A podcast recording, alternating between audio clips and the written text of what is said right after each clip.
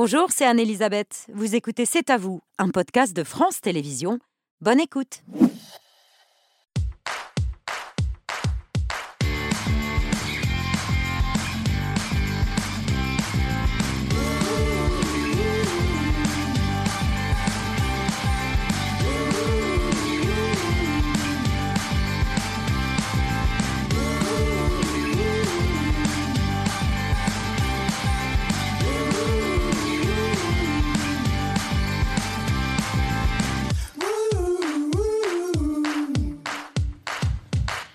Bonsoir, très heureuse de vous retrouver. On est ensemble en direct jusqu'à 21h pour toute l'actualité de ce jeudi 21 septembre avec Émilie, Pierre, Patrick, Mohamed et Laurent. Salut à tous les cinq. Bonsoir, Elisabeth. Émilie, votre choix de l'actu ce soir Euh, une parole qui se libère, celle de- d'Emmanuel Béard, qui euh, fait parler aussi plusieurs euh, témoignages des, des victimes d'inceste. La parole commence à peine à se libérer avec un documentaire qui va être diffusé euh, bientôt sur M6. Un silence si bruyant, c'est le titre de ce documentaire co-réalisé par Emmanuel Béard et Anastasia Mikova. Elles seront tous les deux tout à l'heure sur notre plateau. Mohamed, votre story Babette, ça vous donne envie un établissement au Venezuela avec une piscine, un restaurant, une discothèque, de terrain de baseball et de basketball et, euh, et un zoo? Ah bah oui, c'est un, c'est un hôtel Non, c'est pas un hôtel, c'est une prison qui a été euh, libérée hier par 11 000 soldats vénézuéliens, une prison qui appartenait à un gang. Ok, vous nous racontez ça dans un instant. Patrick, votre édito Un premier plan de licenciement en France lié à l'irruption de l'intelligence artificielle. Plus de 200 salariés qui faisaient des revues de presse et qui seront remplacés par des logiciels, par des robots. Faut-il légiférer C'est l'une des questions qu'on posera à la présidente de l'Assemblée nationale. Bonsoir, Yael Braun-Pivet. Bonsoir. Merci de votre présence à quelques jours de la rentrée parlementaire que vous souhaitez plus apaisée euh, que ces derniers mois. On parlera aussi du roi Charles III que vous avez accueilli ce matin au Sénat après avoir dîné hier à sa table. Lorrain dans le 5 sur 5. Eh ben, on va parler cuisine justement, resto, puisque nous ne sommes plus des irréductibles. La France a plongé dans le monde du fast-food, désormais majoritaire dans le chiffre d'affaires global de la restauration en France. Pierre, votre œil ce soir. J'ai appris tout récemment que dans les années 60, Georges Brassens et Jacques Brel ont habité au 12e étage du même immeuble dans le 14e arrondissement. Comment l'ai-je appris? Parce qu'on vient de sortir un coffret de 5 disques qui les réunit, chansons et interviews. Euh, et le coffret porte le titre Les, Les voisins magnifiques. Je vous le présente tout à l'heure. Ce ne sont pas des voisins, mais ce sont des amis de très, très, très longue date. Ils se connaissent depuis plus de 40 ans. Karine Vert, Franck Dubosc sont à l'affiche d'un film qu'on a tous beaucoup aimé Ouais. à C'est à vous. Ça s'appelle Nouveau départ. Ils sont nos invités après 20h. Et puis on reçoit également l'humoriste Marina Rollman, la romancière Emma Becker qui s'intéresse au désir féminin et qui s'essaye à la littérature érotique. Voilà le programme. Euh, de l'émission jusqu'à 21h. Euh, mais d'abord, euh, il y a le point de pivet, une petite question. C'est la présidente de l'Assemblée nationale qu'on reçoit ce soir. Mais hier, vous étiez en mode groupie dans la Galerie des Glaces de Versailles pour le dîner d'État en l'honneur de Charles III. La preuve, cette photo prise avec Mick Jagger postée sur vos réseaux sociaux. Vous n'avez pas résisté. Je n'ai pas résisté. Quand je l'ai vu arriver, je me suis dit- déjà, je me suis dit, mais c'est incroyable que je me retrouve dans la même pièce que euh, Vous avez Jagger. abandonné le maire de Donc, J'ai Versailles. abandonné le maire de Versailles, j'ai abandonné mon mari et j'ai foncé. et, euh, et je trouve que, en fait, c'est chouette aussi d'avoir, euh, de conserver cet émerveillement. En tout cas, moi, je le Vous conserve. n'êtes pas blasé. Je suis pas blasée, j'étais très heureuse d'être là. On a vécu un moment euh, exceptionnel, inouï, que je n'aurais jamais imaginé vivre euh, il y a six ans, puisque je ne faisais pas de politique, je n'étais pas dans cet univers-là. L'événement, c'est la visite de Mick Jagger ou celle de Charles Je me suis Alors- posé la question. là. Et celle de Alors, Hugh Grant, parce qu'il y a aussi Alors, un selfie aussi- avec Hugh Grant et vous avez même effacé votre mari de la photo. Non, mais c'est, euh, j'étais très impressionnée. Je trouve que c'est des beaux moments politiques. Vous étiez en face du euh, roi, hein, J'étais pile en face du roi, euh, à côté de la, de la première ministre. Euh, c'est des grands moments, c'est des moments d'amitié. Vous savez, avec le Brexit, on a pu penser que nos relations étaient euh, distendues. Et le fait de rappeler, c'est ce qu'on a rappelé dans, notre, euh, dans nos interventions ce matin au Sénat, que euh, l'amitié fran- franco-britannique, ça compte qu'on porte euh, des valeurs communes, qu'on a une histoire commune et qu'on a des combats communs à partager Et demain, eh bien, euh, ce- c'est important de le dire, c'est important de le faire savoir et c'est important donc de vivre ce type de moment. Bon, une amitié franco-britannique, certes, pas de selfie ni de familiarité avec le roi Charles III. Vous n'avez pas osé. Pas de selfie, mais nous avons échangé euh, assez longuement ce matin euh, au Sénat, hier bien. soir à table. Et donc, euh, c'est quelqu'un qui est très abordable et nous avons eu des- une conversation très intéressante. Vous n'avez pas parlé que du menu. Non, on a parlé d'écologie, on a parlé Mm. d'énergie, on a parlé d'Ukraine, on a euh, abordé les sujets euh, qui nous concernent au premier chef et pour lesquels on a besoin d'avancer ensemble. Et est-ce que ce faste était nécessaire? Vous savez, euh, Versailles, la Galerie des Glaces, un dîner royal. Alors Versailles, c'est euh, la vitrine de la France. Versailles, ça a été conçu pour être une, une vitrine. C'est euh, Stéphane Bern qui me racontait ça hier, en traversant des salons. Il me disait, à Versailles, on a choisi les meilleurs artisans qui ont démontré leur savoir-faire pour montrer au monde ce que savait faire la France. Et donc utiliser Versailles aujourd'hui pour montrer encore au monde ce qu'est la France et ce que c'est faire la France, je trouve que c'est une bonne chose. Et puis Versailles, c'est le berceau de notre démocratie aussi. C'est le serment du jeu de paume, c'est la naissance de l'Assemblée nationale, c'est l'élection euh, de nos présidents de la République euh, sous la Troisième et la Quatrième République. Donc Versailles est intimement lié à notre histoire républicaine aussi. Autre symbole, le roi d'Angleterre, à la tête d'une monarchie parlementaire, euh, était accueilli euh, au Sénat ce matin par vous-même et Gérard Larcher, le président du Sénat, ovationné par les 300 députés et sénateurs qui étaient présents au Palais du Luxembourg.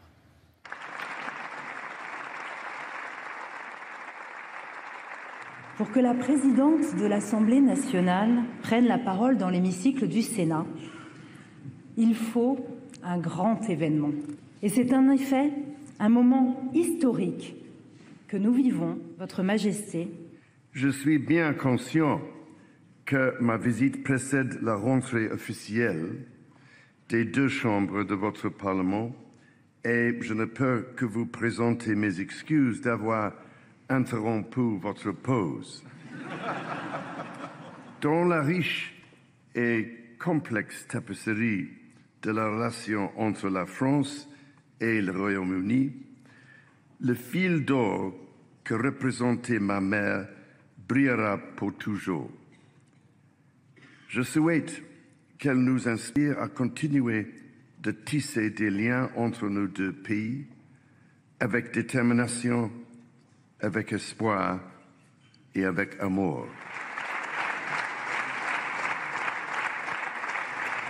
Ici, des applaudissements qui nous feraient rêver, Madame la Présidente et moi-même, dans nos hémicycles respectifs. Mais nous ne désespérons pas, Monsieur le Président. C'est un roi beaucoup plus politique qu'on pouvait l'imaginer quand il plaide pour une nouvelle entente avec Paris sur le climat. Mais on se dit que ça va être plus compliqué que prévu. Hier, Rishi Sunak, le Premier ministre, a annoncé le report de plusieurs mesures importantes sur la politique climatique de son pays. Alors c'est euh, c'est toujours compliqué parce que euh, nos partenaires ont des trajectoires qui, et des choix qui sont euh, pas forcément complètement alignés sur les nôtres. Mais vous voyez, euh, moi j'ai, euh, je viens d'assister au G7 parlementaire à Tokyo et un des deux sujets que nous avons traités, c'était euh, l'environnement, la transition énergétique dans un monde de crise. Et euh, nous avons pu parler d'une seule voix avec euh, les Anglais lorsqu'il s'est s'agit euh, de rédiger notre déclaration commune, là où certains voulaient euh, minorer l'ambition de cette déclaration, euh, les Anglais et nous, nous étions très alignés. Donc tout n'est pas facile, nous ne sommes pas d'accord sur tout, mais je crois que sur l'ambition, sur les objectifs, nous sommes euh, en osmose. Et en tout cas, il nous faut euh, de façon euh, incessante continuer à l'être et multiplier les efforts, parce que évidemment, l'enjeu climatique aujourd'hui nous saute aux yeux et nous ne pouvons pas ne pas retrousser nos manches pour réussir à nous entendre. C'est pas le seul enjeu à relever, et il y en a d'autres, notamment comment vivre et travailler dans un monde où l'intelligence artificielle est en train de prendre de plus en plus de place. C'est l'objet de l'édito de Patrick Cohen.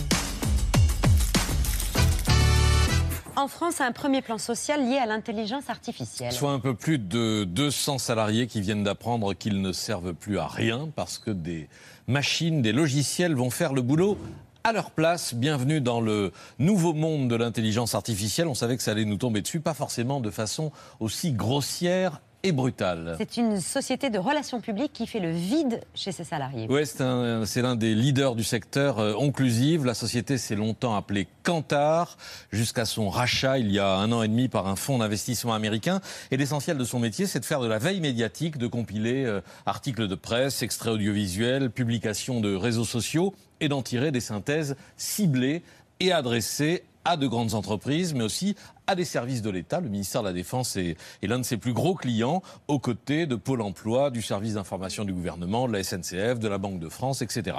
Des synthèses, des dossiers de presse qui sortiraient donc à l'avenir d'ordinateurs boostés par euh, de l'intelligence artificielle, transformation qui justifierait de sacrifier plus de la moitié des salariés installés en France dans le quartier de la Défense, soit 217 postes sur 383.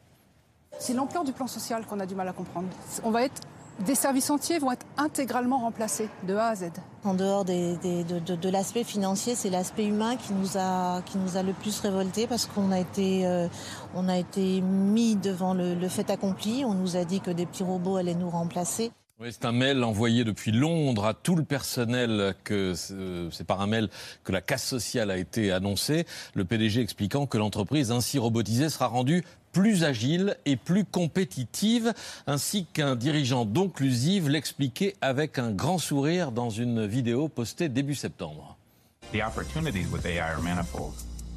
There's opportunities to produce better content faster in a more targeted way. And there is an opportunity to improve workflows, summarizing data, whether it's writing press releases, whether it's journalists using AI to gather information and synthesize it for themselves. Vous voyez ce monde euh, merveilleux. À noter que cette vidéo a disparu de YouTube cet après-midi même. Son accès a été euh, verrouillé. Par un euh, ordinateur Non, sûrement par un humain. alors les robots, plus forts que, que les humains pour ce travail de synthèse et de communication, bon, on pourrait en, en débattre. Plus rapide, c'est certain plus rentable, ça ne fait aucun doute, c'est même la finalité de l'opération. Et la suite logique, c'est conclusive, baissera ses tarifs pour gagner de nouveaux marchés, ce qui conduira ses concurrents à les imiter et à licencier à leur tour. Là, le chamboule-tout de, de l'intelligence artificielle dans le monde du travail ne fait que commencer. Beaucoup d'emplois sont menacés? Alors potentiellement, oui, il y a ce chiffre qui fait peur et qui circule beaucoup depuis, depuis des mois. Un quart du travail actuel pourrait être automatisé par des systèmes d'intelligence artificielle dans le monde développé. 300 millions d'emplois euh, affectés dans le monde, euh, d'après une étude de Goldman Sachs, avec les tâches administratives en première ligne. Il y a les bouleversements à venir aussi dans le monde de la médecine, du diagnostic et du soin. Un jour peut-être, par exemple, considérons-nous que l'intelligence artificielle est plus fiable que l'œil d'un radiologue pour détecter une petite tache brune sur une radio du poumon. Et puis il y a tout ce qui fait défaut euh, aux robots, même les plus sophistiqués, le corps, l'esprit, les émotions, l'intelligence humaine. Maintenant, tout dépend de ce que les humains feront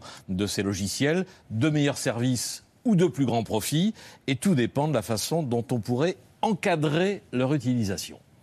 On a besoin de légiférer, on a besoin de comprendre la vulnérabilité qu'on a face à ces machines. Voilà, c'est pas une menace en soi parce que ça peut apporter beaucoup aussi. Donc, il faut arrêter d'être trop euh, binaire, soit très anxieux, soit très positif. Légiférer, dit Laurence de Villers, qui est une des meilleures expertes euh, de ce domaine de l'intelligence artificielle. Est-ce qu'il faut, Yael Braun-Pivet, encadrer l'utilisation de, l'IA dans le monde du travail? Ce qui est sûr, c'est que c'est une révolution et qui euh, dépasse le monde du travail uniquement. On voit déjà que ça a des conséquences euh, tragiques parce que c'est de la perte d'emploi. Euh, et donc, il faut penser à ces euh, employés qui voient leur vie bouleversée par l'arrivée de cette technologie. Moi, je pense que par rapport à ce type de technologie, on ne peut pas lutter. C'est comme face à une vague ou face à la marée. Ça arrive, ça existe, et c'est, vous l'avez rappelé dans votre éditorial, un bienfait sur bien des aspects. Donc, euh, il ne faut pas euh, être binaire. En revanche, il faut évidemment euh, encadrer les choses et il faut évidemment pouvoir s'approprier sans perdre ce qui fait la richesse de nos sociétés, la richesse de l'esprit humain. Parce qu'on voit bien aussi, et moi j'avais fait un colloque à l'Assemblée nationale sur les dangers de l'intelligence artificielle, ce qu'on voit c'est que l'intelligence artificielle aujourd'hui, elle est plutôt américaine Et donc, ou anglo-saxonne.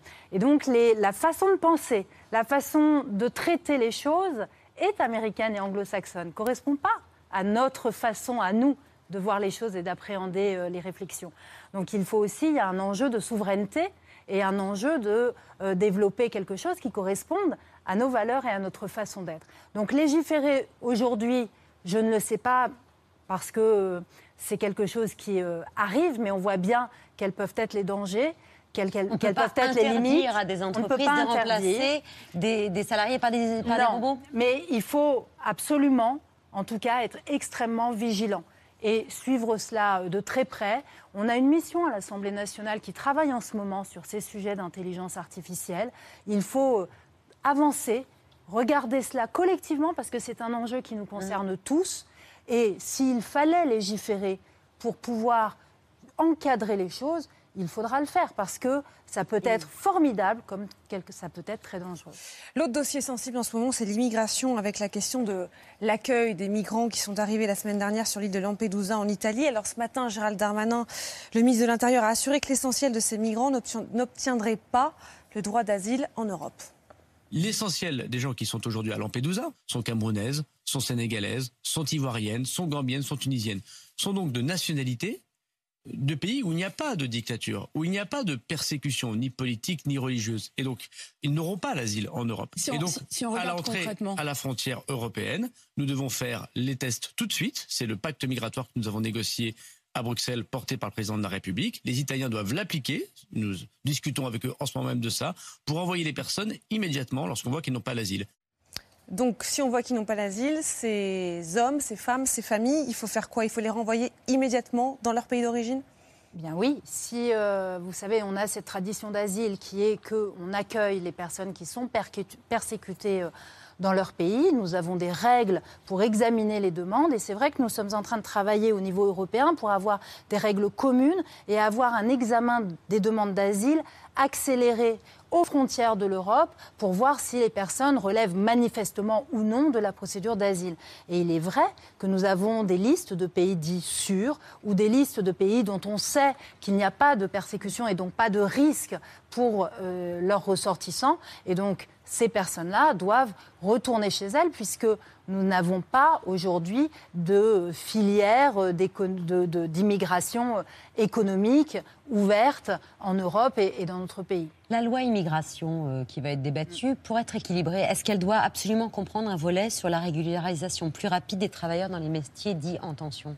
Oui, ça fait partie euh, de l'équilibre de la loi qui euh, a été définie dès l'origine. Même si les républicains ne veulent pas en entendre parler. Bah, nous en discuterons euh, au Parlement, mais euh, pour moi, cette loi doit être équilibrée, doit marcher sur ses deux jambes, et euh, c'est ce que souhaite le ministre de l'Intérieur, la Première ministre. Et donc, cette loi doit permettre la régularisation euh, de personnes étrangères qui travaillent dans des métiers donc dits en tension. C'est conforme à nos valeurs. Nous croyons en la valeur travail. Ces personnes travaillent, veulent s'insérer nous en avons besoin. Donc nous devons les régulariser. Et les autres, celles qui sont en situation irrégulière, et notamment euh, les personnes qui commettent des actes de délinquance, doivent être conduites. Et donc cette loi, pour le moment, est équilibrée. Moi, je veillerai, en tout cas j'espère, que au Parlement, elle continuera à l'être. Après, il y a un débat parlementaire. Le débat parlementaire sert à faire évoluer les textes. Donc nous verrons comment le texte évolue. Mais en tout cas, moi, il me semble très important qu'il continue à être dans cet équilibre-là. Débat parlementaire qui risque euh, à nouveau, et comme lors de la saison précédente, euh, j'ai envie de dire, être euh, interrompu ou, euh, ou, ou, euh, en tout cas euh, euh, abîmé par l'usage du 49.3, l'usage répété du 49.3, et peut-être pas seulement sur les textes budgétaires. Est-ce que vous avez la crainte que, euh, avec cet outil institutionnel, l'ambiance soit à peu près la même que celle de ces derniers mois à l'Assemblée Électrique, nationale Alors, c'est vrai que l'ambiance est électrique à l'Assemblée nationale et vous savez, moi, tout l'été, les Français euh, que j'ai croisés euh, m'ont tous dit la même chose. Comment faites-vous pour garder votre calme face à euh, cette agitation euh, permanente Vous pas toujours gardé. dans l'hémicycle? Mais ils sont pas un peu. J'essaye de le faire au Ils maximum. sont pas un peu écœurés par le niveau du débat parlementaire? Alors, c'est pas ce qu'ils vous disent aussi? Alors, c'est ce qu'ils me disent, mais euh, moi, j'essaye toujours d'expliquer que euh, les séquences d'agitation ne sont pas le quotidien de l'Assemblée nationale. C'est important de voir qu'effectivement, elles existent et euh, elles, sont, euh, elles ont un objectif politique qui euh, est celui de, la radicalité. Pour, euh, pour certains parlementaires, mais le quotidien de l'Assemblée nationale, fort heureusement, ça n'est pas cela. Et le quotidien de l'Assemblée nationale, fort heureusement, ce n'est pas non plus le 49-3. Sur euh, 92 textes qui ont été adoptés pendant la première année de cette mandature, donc propositions de loi émanant de parlementaires, projets de loi émanant du gouvernement, propositions de résolution et traités internationaux, donc 92 textes, le 49.3 a été utilisé sur trois textes. Hmm. Donc vous voyez bien que ça n'est pas le Oui, quotidien de parfois l'Assemblée plusieurs fois sur le nationale. même texte, donc Mais en c'est tout, pour ça. Donc, ça en tout fait, une dizaine de fois. hein. ça fait pour chaque lecture en fait. Donc vous avez ça, ça donne un effet masse. Mais quand on le re- regarde, il s'agit de trois projets de loi qui ont fait l'objet d'un 49.3 sur 92 textes examinés à l'Assemblée nationale. Donc vous voyez bien que le 49.3, ça n'est pas le quotidien de l'Assemblée nationale. mais pas les textes les moins importants. Pierre. Euh, L'une des fenêtres qu'ont les Français pour mieux connaître le travail de l'Assemblée nationale, ce sont les traditionnelles questions euh, au gouvernement du mardi après-midi. On a pris un exemple, un 18 juillet dernier, et les questions s'enchaînent. L'ordre du jour appelle les questions au gouvernement. Monsieur le ministre, nous n'attendons pas de la part de votre gouvernement des lendemains qui chantent. Mais pour éviter des lendemains qui brûlent et qui épuisent les ressources, quand allez-vous enfin prendre vos responsabilités Ma question, Madame la Première ministre, au lieu de décorer le roi du pétrole, quand est-ce que vous agirez concrètement au service de la planète? Madame la Première ministre du prétendu arc républicain, je vous le demande. Où est la République quand les 500 plus grandes fortunes s'accaparent près de la moitié des richesses produites pendant qu'un Français sur trois ne dispose plus que de 100 euros sur son compte bancaire dès le 10 du mois Alors ma question est simple, monsieur le ministre. Allez-vous agir ou allez-vous partir? Selon, c'était le 18 juillet. Selon le média en ligne Politico, vous souhaitez, Madame, euh, réformer ces questions au gouvernement. Vous pensez qu'elles durent trop longtemps euh, sur une même séquence. Le quotidien ajoute que vous avez constaté que les députés finissent par partir et que du même coup, euh, l'audience de la chaîne parlementaire elle-même baisse si la séance de questions se prolonge trop. Faut-il dynamiser? Et si oui, comment? C'est une vraie question. C'est un moment démocratique extrêmement important, les questions au gouvernement, puisque les, les membres du gouvernement sont responsables Ouais. devant le Parlement. Et donc, ils doivent répondre à nos questions. Et toutes les semaines, ils sont questionnés à l'Assemblée nationale et au Sénat. Mais force est de constater qu'effectivement, il y a de moins en moins de parlementaires qui assistent aux questions au gouvernement. Donc, ça renvoie aussi une image qui est euh, un peu moche de l'Assemblée parce que l'image d'un hémicycle un petit peu vide et que euh, parfois ça manque effectivement de dynamisme. Et euh, moi j'aimerais que ça soit plus vivant pour qu'elles remplissent pleinement leur mission de avec moins de contrôle. questions? Donc nous allons en discuter. Ça peut être moins de questions, ça peut être des questions plus courtes. On avait courtes. des réponses plus courtes, un droit de réplique qui soit mieux utilisé, euh, qui a un ping-pong qui s'installe plus facilement. Ça peut être revenir à deux séances comme c'était le Ah, cas avant. C'était le cas avant, il y avait deux séances, on a concentré sur une séance, c'est pour ça qu'elles sont beaucoup plus Ouais. longues. Mhm. Donc, comment revenir à deux séances tout en n'empiétant pas sur la séance du Sénat? Bref, moi j'ai plusieurs idées, mais je voudrais évidemment en parler et consulter l'ensemble des présidents de groupe. Donc, je leur, ai demandé euh, de venir. Nous nous réunirons début octobre pour échanger sur ce point-là qui m'apparaît très important, mais nous ne voulons pas, je ne veux pas les dégrader, je veux les améliorer en ce qu'elles sont un outil démocratique essentiel. Et les questions qu'on a vues montrent que c'est important parce que les questions sont franches, sont directes, et il est important que les ministres puissent s'expliquer. Vous restez avec nous, Yael Braun-Pivet, parce qu'on va commenter des chiffres absolument sidérants. 10% de la population française est victime d'inceste. Une fille sur cinq, un garçon sur 12. Des chiffres vertigineux et des ravages qui font de la vie de ces enfants devenus adultes une bataille. Bataille contre la justice, bataille aussi contre le mutisme, celui d'une société qui met trop de temps à voir et à entendre, bataille contre le silence que leurs agresseurs ou qu'ils leur ont imposé ou qu'ils se sont imposés à eux-mêmes. Parmi eux, l'actrice Emmanuelle Béard qui ne veut plus de ce silence si bruyant. J'ai 11 ans. C'est la nuit, j'en suis sûre. Tu déchires mon sommeil comme tu déchires sans bruit aucun ma chemise de nuit. Comme si cet arrêt dans le temps, ce silence polaire te laissait tout l'espace. Et comme si déjà il était inscrit que personne ne témoignerait jamais. J'ai très froid. Aucun cri ne sort de ma bouche. Les mots ne se forment pas dans ma bouche, ma bouche est cousue. Quand il fait jour à nouveau, tout semble intact, comme si de rien n'était. Et si mon père, ma mère, mon école, mes amis ne voient rien, c'est que tout peut recommencer. Et tu recommenceras pendant quatre ans. Bonsoir Emmanuel Béard. Bonsoir. Merci de votre présence ce soir aux côtés de la réalisatrice franco-ukrainienne Anastasia Mikova, avec laquelle vous co-signez ce documentaire puissant qui sera diffusé dimanche soir à 23h10 sur M6.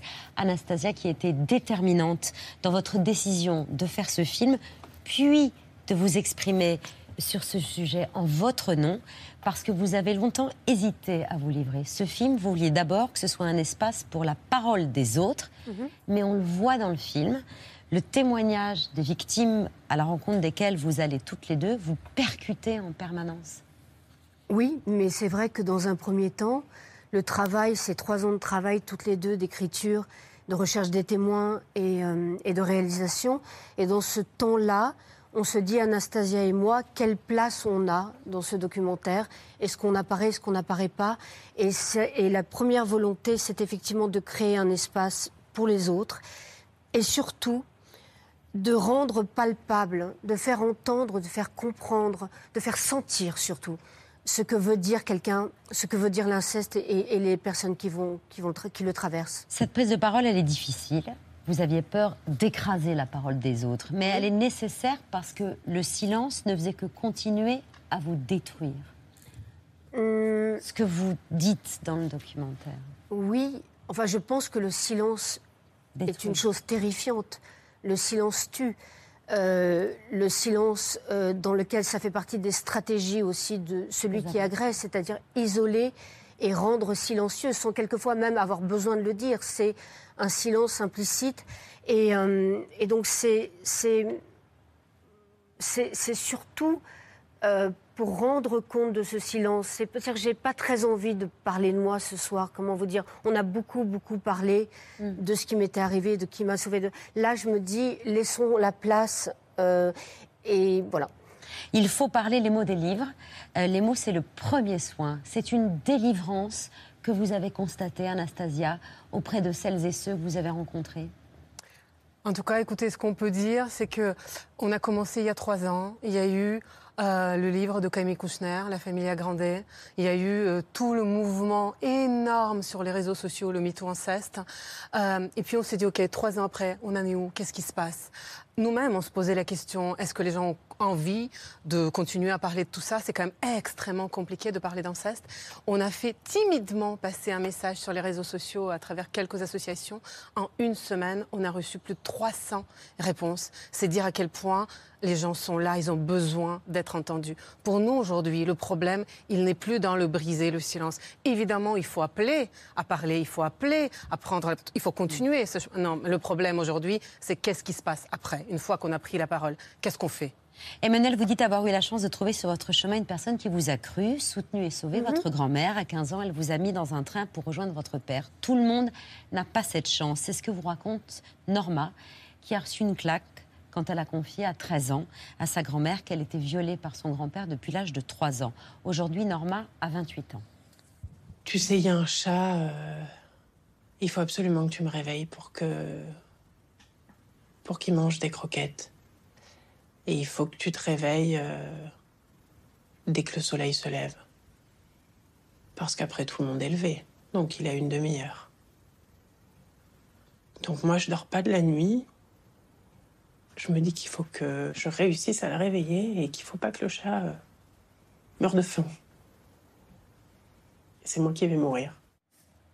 Norma qui est assez confiante aujourd'hui pour monter sur scène et raconter dans un spectacle ce qu'elle a subi. Mais jusque-là, elle a fait en sorte dans sa vie que ça ne se voit pas. Oui, mais en même temps, on est dans une situation qui est très particulière parce qu'on est dans des, injonctions paradoxales. C'est-à-dire qu'on dit, il faut prendre la parole, il faut dire les choses. On dit à l'enfant, dis, et, aussitôt, il est soupçonné d'être un menteur. On dit à la mère, ou au père protège ton enfant. Et quand elle porte cette parole, euh, elle se voit euh, sur le banc des accusés comme une mère manipulatrice, puisqu'on a inventé cette caution du déni qui s'appelle le, le- la manipulation. euh, Le syndrome d'aliénation. parentale.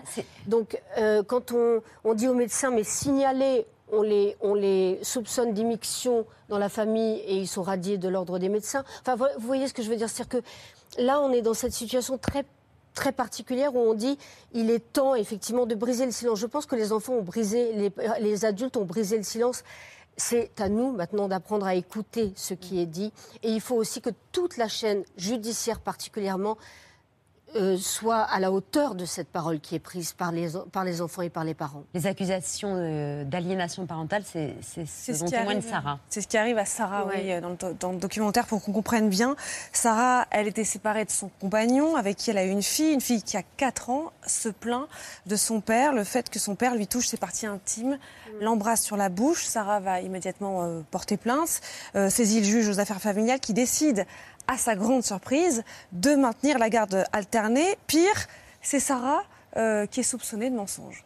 Et pour vous dire la vérité, Oh, Marc, le syndrome d'aliénation parentale, d'être euh, celle qui euh, serait l'instigatrice de toute cette histoire. Je manipulerai mon enfant pour qu'elle dise que son papa lui touche le zizi. Là, j'étais euh, doublement choquée, quoi. Je me suis dit, mais c'est pas possible. Je vais vers les autorités compétentes pour demander de l'aide. Et qu'est-ce qui se passe? Ça se retourne contre moi? Si je ne remettais pas la petite à son père, je perdais la garde de ma fille, je partais en prison et je paierais 45 000 euros d'amende. Sa fille va continuer euh, d'aller euh, chez son père jusqu'à ses 8 ans, jusqu'à ce que son père soit finalement condamné pour agression sexuelle sur deux autres mineurs. Euh, Anastasia, ce, ce concept d'aliénation parentale qu'Emmanuel évoquait, dont elle a été accusée, c'est un prétexte, c'est une facilité presque, c'est- et c'est c'est contre ça qu'il faut lutter pour euh, mieux lutter contre l'inceste et mieux... euh, En tout cas, avancer. nous, on s'est rendu compte, c'était pas un sujet sur lequel on pensait se pencher initialement dans le film. On n'était pas consciente, je pense, comme la plupart d'entre nous ici aujourd'hui, de l'immensité du, du problème que ça représente. Et quand on a été à la Civise, donc cette commission qui a été créée euh, par le gouvernement, euh, voilà, il y a quelques années, dont, dont par, euh, voilà, le exactement, Durand. Est à la tête. Eh bien, on a vu des mamans, des dizaines de mamans se lever, prendre la parole et nous parler de ça. Donc là, on s'est rendu compte qu'il y avait un énorme problème. Et quand on a voulu l'aborder dans le film, on a cherché une maman qui pouvait témoigner à visage découvert. On a mis plus de six mois à trouver Sarah, qui avait eu gain cause, parce qu'il y a eu deux autres victimes en dehors de la famille. Parce que toutes les Le autres père- mamans nous disaient, en fait je suis Ouais. en plein dans le procès, je ne suis pas crue. Les expertises sont contre moi, la justice est contre moi, les, les juges pour affaires familiales est contre moi. Ils disent tous que je manipule mon enfant. Ils utilisent ce prétexte d'aliénation parentale euh, pour, pour en gros dire que c'est moi qui manipule Oui, mon enfant. Donc on est très heureuse que vous soyez des, là il, y a des, aujourd'hui. il y a des pénalités judiciaires pour les mères ou les pères qui prennent la parole, donc surtout des mères, parce que l'inceste est surtout commis par des pères, par- pas seulement par des pères, par des hommes, je voulais dire, mais elles sont poursuivies pénalement. Elles risquent la prison. Sarah le dit, 45 000 euros d'amende et la perte de la, La garde, garde. de l'enfant. C'est ça la réalité. Qu'elles doivent remettre Et la boule ça au ventre tous les cas. à Ah oui. l'agresseur. Donc et il faut remettre l'enfant, donc qui a, qui a très euh, concrètement dit que son papa lui touchait le zizi. Et elle dit, dans le reportage, elle dit c'était pas pour me laver, c'était pour jouer. Ce que je veux dire par là, c'est que les enfants prennent la parole très souvent. Elle les l'a fait deux fois, parlent. cette petite fille. Et à partir du moment où elle n'a pas été crue, elle s'est tue. Oui, et puis ça ne ans. rentre pas forcément dans un cadre juridique. C'est-à-dire les enfants parlent, mais avec des mots, avec des mimes, avec des, mais pas forcément dans quelque chose qui rentre dans un cadre juridique. Mais par Et contre, ça, il y a des lois qu'on pourrait mettre en Oui, place. bien sûr. Tout à fait, mais vraiment de façon très concrète, Concrète, par pour exemple. protéger ces enfants. Aujourd'hui, il y a cette loi qui a été proposée par Isabelle Santiago et qui demande à ce que le retrait de voilà de l'autorité parentale soit immédiat dès que le père est condamné. Aujourd'hui, il faut savoir que ce n'est pas le cas. C'est-à-dire que même en cas de condamnation, 3% des, des euh, voilà de- d'affaires vont jusqu'à la condamnation, mais même quand il y a une condamnation, le père ne perd pas forcément l'autorité parentale parce que c'est le père. Il faut quand même qu'il voit son enfant, même s'il l'a violé. Donc Ça, c'est quand même quelque chose de très concret qu'on pourrait mettre en place. Et puis même, même si, en cas d'enquête, pendant toute la procédure qui peut durer des années, ces enfants-là continuent à aller chez le père. Mais ça aussi, on peut faire quelque chose pour que ça s'arrête. Aujourd'hui, on a reçu des dizaines et des dizaines de témoignages pour une maman à qui on a arraché son enfant de deux ans et demi parce qu'elle n'a pas présenté son enfant. Aujourd'hui même, qui est à Orléans. Et, et on lui dit... Et les trois autres enfants de cette femme sont placés chez le père agresseur. Parce Voilà que les la trois folie autres enfants disent des qu'ils les situations violent. qui Et on sont ne la croit pas. vécues Et que- et- et qu'on a entendu par centaines à la Civise. Est-ce qu'il faut faire évoluer la loi pour que euh, ces enfants soient protégés, comme on peut faire des mesures d'éloignement pour protéger des femmes victimes Oui, de violences conjugales? On a, euh, depuis, euh, depuis euh, 2017, adopté euh, quelques lois pour, avan- pour avancer sur ces sujets-là. On a repoussé le délai de prescription pour permettre euh, le dépôt de plainte euh, après la majorité beaucoup plus longtemps. On a euh, adopté des dispositions par rapport euh, au consentement, vous savez, pour les, les viols, pour essayer de faire en sorte, et notamment en cas d'inceste, qu'il n'y ait pas besoin de prouver le, le viol et la contrainte. Euh, Jusqu'à l'âge de 15 ans. voilà. On a pour l'inceste jusqu'à 18 ans. On a euh, adopté cette loi qui est en cours de navette. Alors, elle est en cours de procédure parlementaire, mais nous sommes sur le bon chemin par rapport au retrait de l'autorité parentale qui est automatique. euh, ce qui n'est pas le cas aujourd'hui. Aujourd'hui, c'est une simple faculté qu'a le juge et il faudrait que ce soit effectivement automatique. Donc on a avancé sur le plan euh, légal. Il faut probablement aller plus loin parce que tant qu'on entend qu'il y a des manques, ça veut dire que la loi n'est pas encore parfaite. Et donc, que vous dites pas il ne faut pas hésiter à aller euh, plus loin, peut-être plus vite. Après, il ne faut pas euh, faire non plus. euh, il faut faire attention quand on légifère sur ces, ces domaines-là. Mais je n'écarte pas du tout le fait qu'il faille probablement légiférer. Mais ce qui est sûr, c'est que ça n'est pas qu'une question de loi. Ça n'est pas qu'une question de loi, c'est qu'une question d'organisation judiciaire, mais d'organisation judiciaire. Comment on va prendre en compte la parole de l'enfant. Est-ce qu'on a euh, suffisamment euh, de magistrats? Est-ce qu'ils sont bien formés pour cela? Est-ce qu'on a euh, des médecins qui, effectivement, euh, sont aussi formés à cela? Ce qu'on ce qu'on a fait pour les violences intrafamiliales pour les femmes, où on a permis aux médecins de lever le secret médical quand il y a un examen d'une femme, où on a, on a beaucoup avancé, eh bien, euh, peut-être qu'on n'a pas fait suffisamment pour les enfants. Et puis, moi, je, je suis vraiment... Je peux vous poser une question Allez-y, bien sûr. Parce que à partir du moment où vous dites, où il est dit dans les médias, à la télé, où on dit aux enfants prenez la parole. Donc l'enfant dit les choses, la mère ou le père protège l'enfant. Est-ce que vous, vous, imaginez à quel point il peut être dangereux pour un enfant de prendre la parole si la chaîne ne suit pas, si la chaîne judiciaire ne suit pas, si la chaîne sociale ne suit pas si le- Est-ce que, est-ce que on- donc du coup on a affaire à un enfant qui retourne chez lui en ayant dit les choses et qui ne se voit pas protégé, qui ne se voit pas protégé. C'est ça la réalité aujourd'hui. Vous savez, alors, je l'ai- j'en ai rarement parlé, mais ma maman était une enfant battue. Et elle a été, à plusieurs reprises, elle a eu le courage d'aller euh, se plaindre à la police. Et à chaque fois, on l'a ramenée chez elle. Et à chaque fois, elle se prenait Encore une plus. escalade de coups parce que elle avait été portée plainte. Et finalement, quand elle a eu, euh, je crois, 14 ans, quand elle est rentrée chez elle, après la énième plainte et le énième retour à la maison, elle a encore reçu euh, des coups. Et c'est les voisins qui enfin ont rappelé en disant, il a- là, ils vont la tuer. Et là, elle a été retirée de chez elle et enfin, elle a pu être protégée par la DAS. Et donc, j'imagine très bien ce que ça signifie pour un enfant qui, qui a parlé, qui parle et qui se retrouve confronté à la même situation, voire à pire. Parce que à pire, ce que à je voulais pire. dire. Et je- et- donc je le comprends très bien et c'est la raison pour laquelle moi je suis absolument convaincue que nous devons tout faire pour permettre cette parole et pour la prendre en compte correctement. Mhm. Et que c'est peut-être une question de loi, mais que ça n'est pas qu'une question de loi. Au moins, au moins une suspension du droit de visite de l'autorité après- parentale pendant que le parent qui est euh, accusé. Qui paraît tellement, tellement Et puis évident. beaucoup de, des que là, on procédures se demande qui même pas beaucoup plus vite, c'est toujours pas faire en sorte que euh, les procédures judiciaires Et vous avez l'impression soient dans que un temps le beaucoup plus ramassé. dans cette énergie-là? Oui, moi. C'est-à-dire ministère de l'Intérieur, c'est-à-dire ministère de la Santé, c'est-à-dire la Ministère de la Justice. Ce qui est certain, c'est qu'il, ce qui est certain, c'est qu'il faut qu'on se mobilise tous, que le gouvernement se mobilise, que le Parlement se mobilise et que la société se mobilise. Et c'est là où euh, votre travail et votre parole est importante, parce que sans une mobilisation totale de tout le monde, il n'y aura pas de On résultat. n'y arrivera pas. Et nos enfants souffrent. On est d'accord. Vous vous interrogiez, Emmanuel, euh, sur les répercussions que ce film pouvait avoir sur vous. Je pense que le débat qu'il a déclenché, et le débat qu'il a déclenché ce soir sur le plateau Mm. C'est à vous, est un début de réponse. Un silence si bruyant, c'est un dialogue aussi pudique, délicat et puissant que vous menez l'une et l'autre avec des victimes d'inceste. Pascal, qui a tout oublié pendant 50 ans. Euh, Sarah, qui se bat pour sa fille. Joachim, qui porte plainte contre ses parents euh, incestueux et qui est en pleine bataille judiciaire. Et Norma, on l'a vu, euh, qui elle monte sur scène pour exorciser euh, ses ravages. C'est à voir absolument ce dimanche sur M6, dans l'espoir qu'il fasse autant de bruit que le silence a été dévastateur pour tous. Merci beaucoup à toutes les deux d'avoir accepté ce soir notre invitation. Merci. Merci. C'est l'heure du 5 sur 5. C'est l'heure, non, de la story de Mohamed Bouafsi. Merci beaucoup.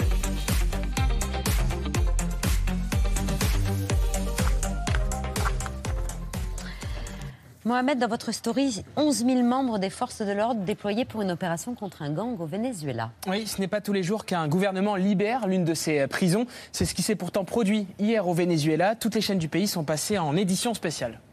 Diferentes cuerpos de seguridad se encuentran en las afueras del centro de reclusión Tocorón en el estado Aragua. Más de 11.000 militares y policías de Venezuela tomaron la madrugada de este miércoles la cárcel de Tocorón. Uno de los penales más violentos del país en el estado norteño de Aragua. tanto policiales como militares para poder retomar el control de este penal. Je vous présente la prison de Tocoron, un établissement aux mains du gang de Tren de Aragua, une prison qui ressemble plutôt à un hôtel 5 étoiles avec une piscine, un zoo où l'on retrouvait une centaine d'animaux, une salle de paris sportifs clandestins, une banque spécialisée dans les crypto-monnaies, deux terrains de basket et de baseball, un grand restaurant et clou du spectacle, une discothèque. Hier, 11 000 membres des forces de l'ordre vénézuéliennes se sont déployés devant les caméras de télévision en direct.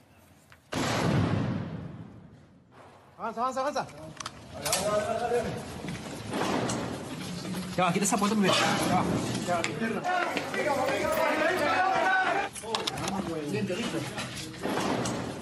Operación Tocorón.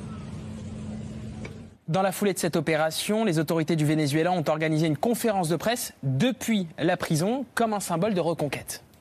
En este momento, dentro del penal de Tocorón, como ustedes pueden ver, allá está totalmente tomado este la, la infraestructura también. Le Tren d'Aragua, ce fameux euh, gang, est composé de plus de 5000 hommes créés en 2014. Il est spécialisé dans les enlèvements, les extorsions, les braquages et le trafic de drogue. Depuis euh, quelques mois, symbole de sa nouvelle ampleur, ce gang s'était lancé dans l'exploitation minière de gisements d'or.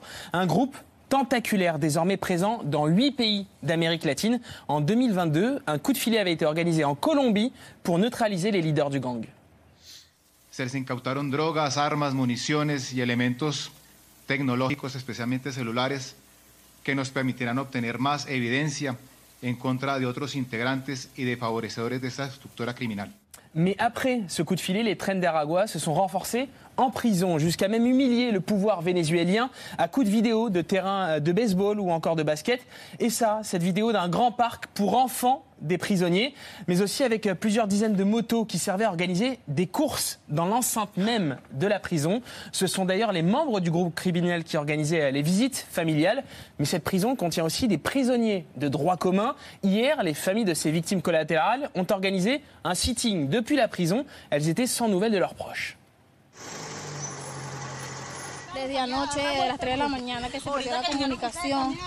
Este, queremos saber que nos dé razones, porque muchas personas dicen que lo van a trasladar al Dorado, otras personas dicen que hay personas muertas que han sacado allá y nosotros queremos llegar al penal para saber de nuestros familiares. Nos vengan diciendo que ya, que lo iban a matar. Muchos miedos porque les están violando sus derechos, muchos miedos. Allá adentro hay visitas, allá adentro hay niños, allá adentro hay mujeres embarazadas. Bon, cette opération n'est pas un succès absolu. Les journalistes euh, présents sur place hier ont découvert des tunnels et des barques près d'un lac qui auraient permis à certains membres du gang de fuir pendant l'opération. Une histoire totalement invraisemblable. Merci Mohamed, c'est l'heure du 5 sur 5 de Laurent Sénéchal.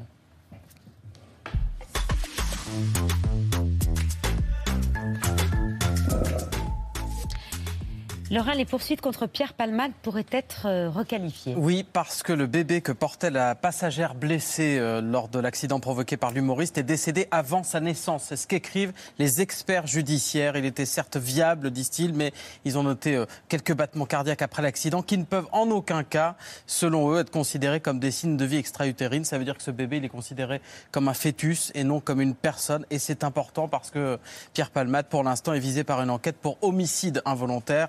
Elle pourrait donc être requalifiée en blessures involontaires. L'Ukraine est-elle en train de perdre l'un de ses premiers soutiens? La Pologne, qui ne livrera plus de nouvelles armes à l'Ukraine jusqu'à nouvel ordre pour protester contre les importations européennes de céréales ukrainiennes. La Pologne veut en fait protéger ses propres agriculteurs. My jesteśmy tym, który ratuje.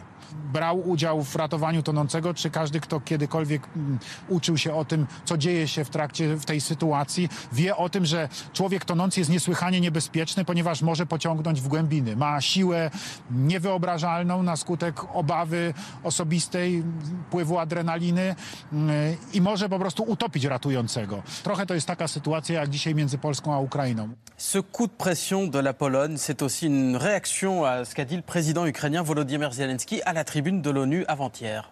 It is alarming to see how some in Europe, some our friends in Europe, play out solidarity in political theater. And they may seem to play their own role, but in fact, they are helping, helping set the stage to a Moscow actor.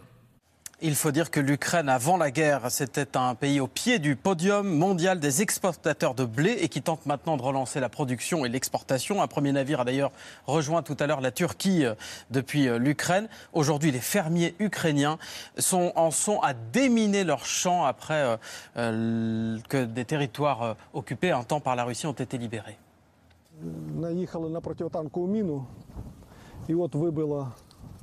Ми зайнялися цим чисто з того, що е, сроки сівби вже підійшли, а ми нічого не можемо робити, тому що е, ДСНС дуже зайнятий. Дуже великий. Наприклад, це поле. Ну це не один рік треба вручну розмініновувати, щоб дати гарантію, що тут нічого немає.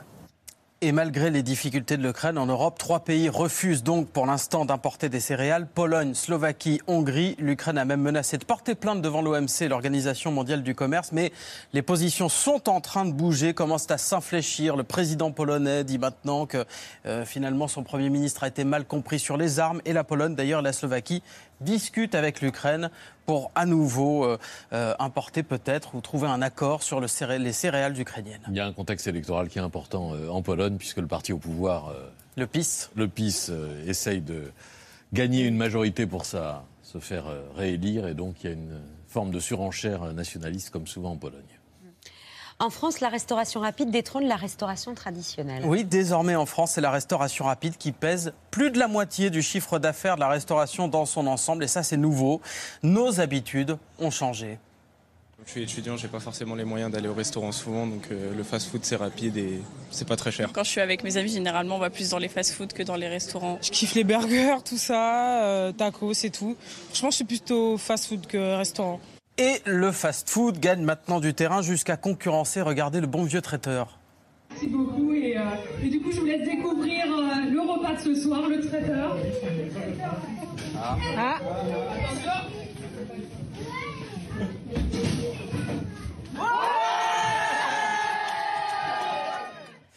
Du McDo au Marais Salaire, faire plaisir aux convives. Et ça donne même des idées aux géants américains du fast-food. McDonald's propose des menus pour les mariages. Vous ne rêvez pas, c'est vrai, pour 233 dollars, vous aurez la possibilité d'obtenir 100 hamburgers au poulet et 100 packs de 4, de 4 petits nuggets. On a vérifié, c'est vrai, on a appelé McDonald's. Ça se passe en Indonésie pour l'instant uniquement, mais il y a bien des menus mariages qui sont en train d'arriver. Le fast-food est donc un phénomène social et qui est aussi très lié au porte-monnaie. McDo est devenu une référence euh, culturel, euh, gastronomique pour de très nombreux Français, notamment dans les, les jeunes générations. Euh, premièrement. Euh, deuxièmement, il y a sans doute aussi, et les, les, propos des, des mariés en, en, témoignent, une dimension financière. Donc c'est aussi quelque part une arme anti-inflation et le budget qui a, qui, a, été consacré est manifestement moins élevé que si on était passé par une forme de restauration plus traditionnelle ou plus classique, telles qu'elles sont adoptées en général lors des mariages. Voilà, et d'ailleurs en période de hausse des prix, McDo est accusé de faire de la shrinkflation, notamment d'avoir enlevé un steak dans son burger, le Big Tasty. McDo répond en disant qu'ils ont aussi baissé les prix.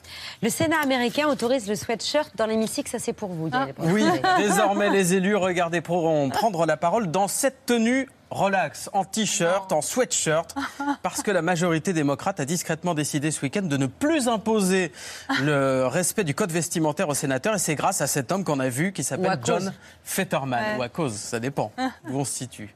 Fetterman. Yeah. You need any help? I'm running for the U.S. Senate, kid. I need all the help I can get. You're running for Senate? Sure.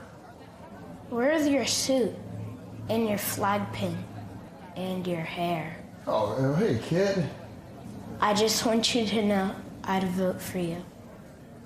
John Fetterman, qui est un démocrate élu de Pennsylvanie, très populaire. Il avait même obtenu le soutien d'Obama pendant la campagne qu'il a remportée. Il déteste donc les costards. Lui, il veut son pull à capuche et son short. Il a obtenu satisfaction, ce qui ne plaît pas du tout aux républicains. So I don't, did you guys hear the U.S. Senate just eliminated its dress code? Because you got this guy from Pennsylvania who's got a lot of problems. He must be a very fragile person that he can't dress up in a coat and tie without somehow feeling threatened or abused or uh, awkward. Uh, you know, it's just it, this is this is just pathetic. This guy looks like he's in a gang or he's working out somewhere. Uh, I just think it's another step in the wrong direction. On connaît. Euh Yael Braun-Pivet, le combat qui a eu lieu en France à l'Assemblée nationale ouais. des élus de droite qui ont demandé à ce que la cravate soit obligatoire. Finalement, ils ont voté pour que la veste soit obligatoire. Quel regard vous portez sur ce qui se passe aux États-Unis? Justement, nous, on a commencé la mandature en 2022 avec des gens qui venaient avec des sweats et capuches. Et on a estimé au bureau de l'Assemblée nationale que cette tenue n'était pas digne de l'institution. Et donc, nous avons mis la veste obligatoire. Pas donc la cravate. La cravate est recommandée. mais nous avons décidé d'imposer la veste à ces messieurs. Et tout le monde s'est exécuté. Et c'est vrai que l'hémicycle maintenant a une autre allure. Bon. Euh, quelques images Allez. avant le mondial de rugby. La, jeu, la, France ce soir contre la Namibie. Vous avez moins de 40 secondes, Laurent Allez, bah d'abord, on va voir des enfants de Marseille. C'est là que ça se passe ce soir en France-Namibie, qui ont joué au vélodrome avec des joueurs de la Namibie. Les enfants qui ont été totalement retournés. Écoutez-les.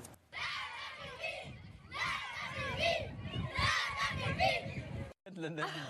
France-Namibie ce soir 21h. Merci beaucoup Laurent. Merci Yael Brun-Pivet d'être venu ce soir dans C'est à vous. Dans un instant, Franck Dubos, Karine Viard, des amis de plus de 40 ans qui sont à l'affiche de nouveaux départs la semaine prochaine au cinéma. Emma Baker, Marina Rollman qui nous parle du plaisir féminin. L'œil de Pierre, le vu, les actualités de Bertrand, les radoteurs. On est ensemble jusqu'à 21h.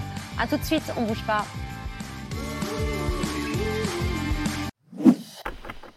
Merci d'avoir écouté ce podcast de France Télévisions. Pour ne rien rater de C'est à vous en audio, vous pouvez vous abonner à tous nos podcasts sur votre plateforme d'écoute favorite dans la rubrique C'est à vous et en vidéo, le replay bien sûr, c'est sur France.tv. À très vite.